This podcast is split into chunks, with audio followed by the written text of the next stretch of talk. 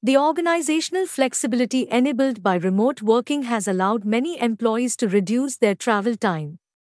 The setup has saved them, on average, 72 minutes per day, according to a recent study by the National Bureau of Economic Research.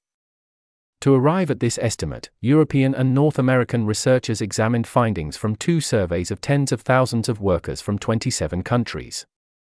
They found that the widespread use of teleworking significantly altered their trips during the health crisis, especially those to and from work.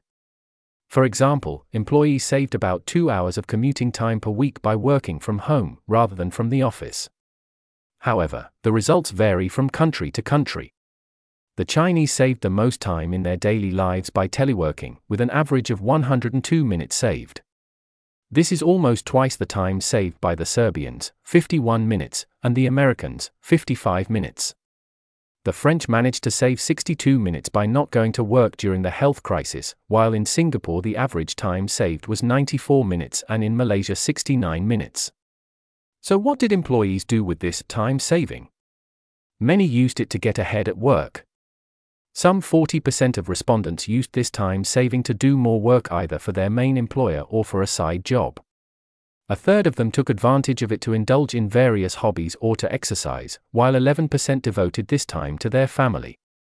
There are numerous indications that companies have a lot to gain from teleworking, even if some are still reluctant to implement the practice in the long term, with an ILO report calling it a win win for both employers and employees. Meanwhile, a report from Institut Montaigne estimates that 48% of the jobs in France are suitable for this mode of organization. However, there are still major differences between sectors regarding the use of telework. This is a source of frustration for many French employees, and could even be generating a new divide between employees in the future. In France and elsewhere,